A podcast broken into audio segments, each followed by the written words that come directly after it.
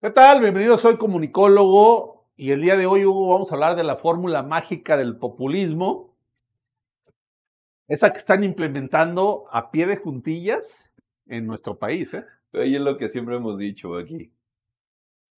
Cualquier mamada funciona para que voten por ti. Pues sí, al parecer, ¿no? Decir mentiras, traicionar, recibir sobres este, amarillos. Ya no va a haber corrupción y aparecen los hermanos. Eh, no traicionar y aparece todo tu primer gabinete, ya salió y ya está hablando en contra de ti porque lo estás cagando. Exacto.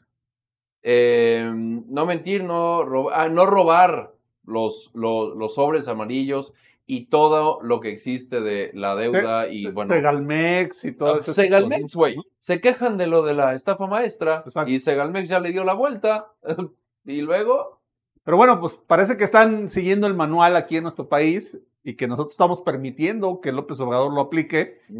Y quien viene a alertarnos de esta fórmula mágica, nada más y nada menos es un expresidente de México, Ernesto Cedillo Ponce de León, que a mi parecer, Hugo, y esto vuelvo, eh, tengo que insistirlo, en mi evaluación personal, porque ya lo he dicho en otros videos, de que yo nací para acá, de los setentas para acá, los dos mejores presidentes que ha tenido nuestro país, uno es Ernesto Cedillo y otro es Felipe Calderón, ¿no? Y los dos que más han destruido a nuestro país, uno es José López Portillo y el otro es Andrés Manuel López Obrador.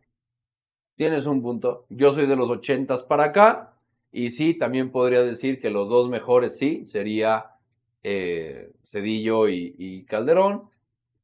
Y por mucho, el peor que he visto en mi vida, y vaya que tiene competencia para reventarse a su madre, López Obrador de verdad que supera cualquier cosa, güey. Sin duda. O sea, lo he dicho muchas veces, se quejan de Salinas, del mar ratero, y lo tienen ahí al cabrón que lo puso. O sea, es, es, es irracional. Bueno, pues justamente eso vamos a platicar, porque si tú conoces a alguien que votó por la cuarta transformación o tú votaste por la cuarta transformación, quédense a ver este video o mándale este video a la persona que votó para que se dé cuenta de lo que estamos viviendo en este país. Así que de eso vamos a platicar y sean bienvenidos a su canal super chido de Soy Comunicólogo en la opinión de Joel Díaz.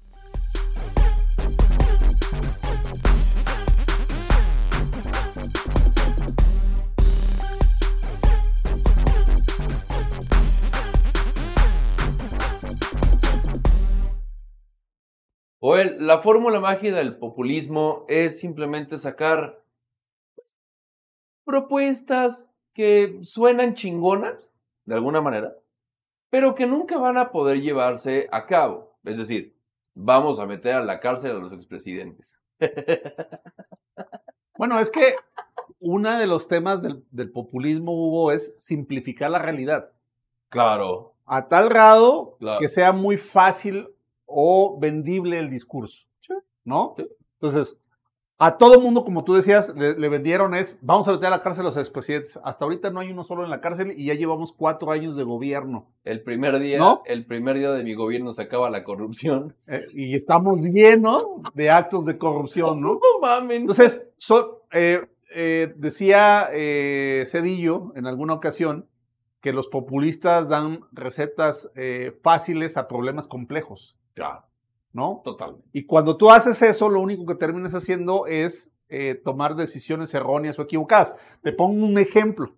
Por ejemplo, diario, llevamos como unas 20 veces que López Obrador nos promete que vamos a tener un sistema de salud como el de Dinamarca.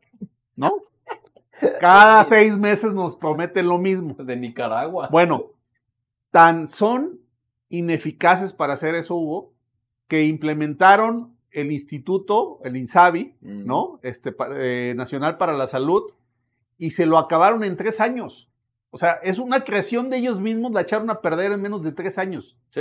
No pudo funcionar, no lo pudieron echar a andar. Güey, ¿no? Su pinche banco del bienestar es el más robado de México. Exactamente, ¿no? O sea, es como, sí, claro, vamos a ser súper seguros. Ni préstamos da al pobre, ¿no? Y que ya cerraron sus créditos a la palabra porque ni en tu palabra creen región del rebuzne. Y que además, sí.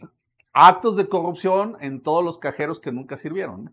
Qué cabrón, güey bueno, pues ahora vamos a escuchar a Ernesto Cedillo Ponce de León, creador en sus tiempos, de cuando fue presidente, se creó el INE, bueno, el IFE en aquel entonces, el Instituto Federal Electoral, o INE, ¿de acuerdo?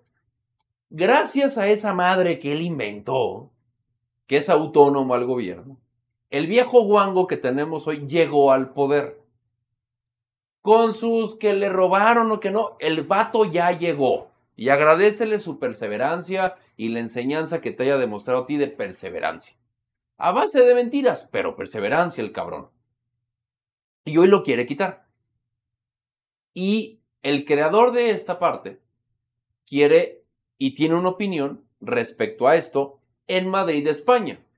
Cosa que, a ver, Ernesto Guido Ponce León es catedrático de Harvard, cabrón. O sea, sean conscientes. Ojalá todos los mexicanos pudiéramos estudiar en aquellas universidades.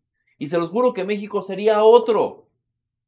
Pero queremos que todos los mexicanos se vayan a buscar una mejor oportunidad de Estados Unidos, donde está Harvard. Y el viejo pendejo que tenemos hoy dice que Harvard es donde enseñan a robar a la gente.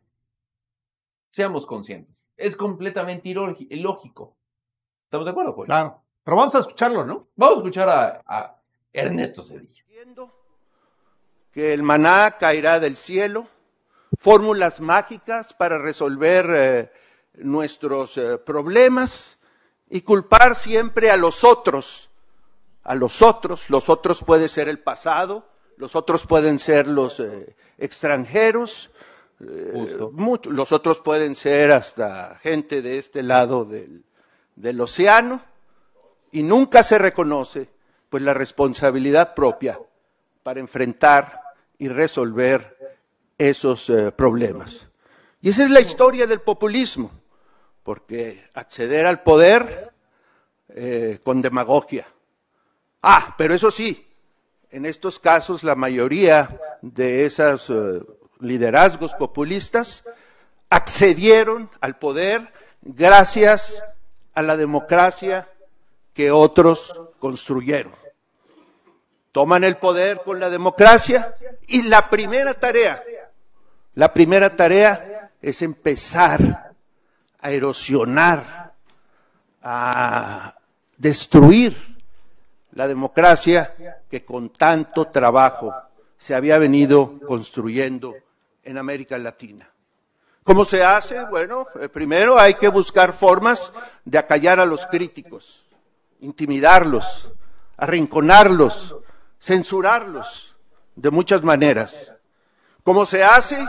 Debilitando los otros poderes del Estado, que fueron creados ciertamente para dar equilibrio, crear pesos y contrapesos y que no se den abusivas conductas desde los poderes ejecutivos. Y la historia de cómo se hace. Así es, Juan. Simple, ¿no? Que además, mira, ya quisiera López Obrador tener la lucidez que mostraron en este evento tanto Felipe Calderón como Ernesto Cedillo.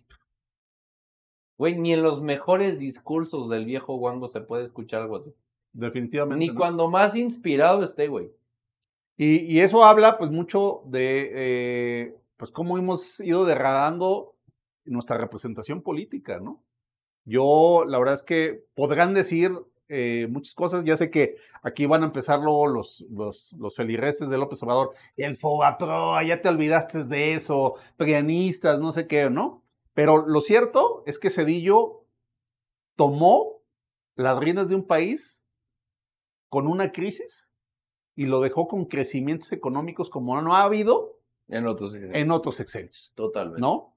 Y de alguna manera, si a alguien le debemos la alternancia política en nuestro país, es Ernesto Cedillo, porque tuvo la entereza, primero en 97, de entregar la Ciudad de México a partidos políticos de oposición y en el 2000 entregar la presidencia al Partido Acción Nacional a través de Vicente Fox. La verdad es que yo creo que políticos como Ernesto Cedillo nos hacen falta en estos momentos.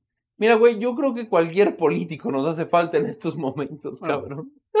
bueno, no todos, no todos. No, no, todos. Eh, ha, habido varios que han sido mucho peores que el viejo Juan. Estamos quitar a los Noroñas, necesitamos quitar a los López Obrador, necesitamos quitar esos tipos de políticos. Quitar ese, esos los, los Cuauhtémoc blancos. Güey, lo hemos, lo hemos platicado aquí. El presidente de México puso lo de meter a la cárcel a los expresidentes.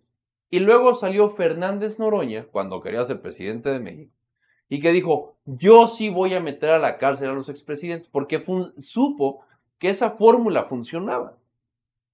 Populista por completo. Pero en la realidad, no mamen.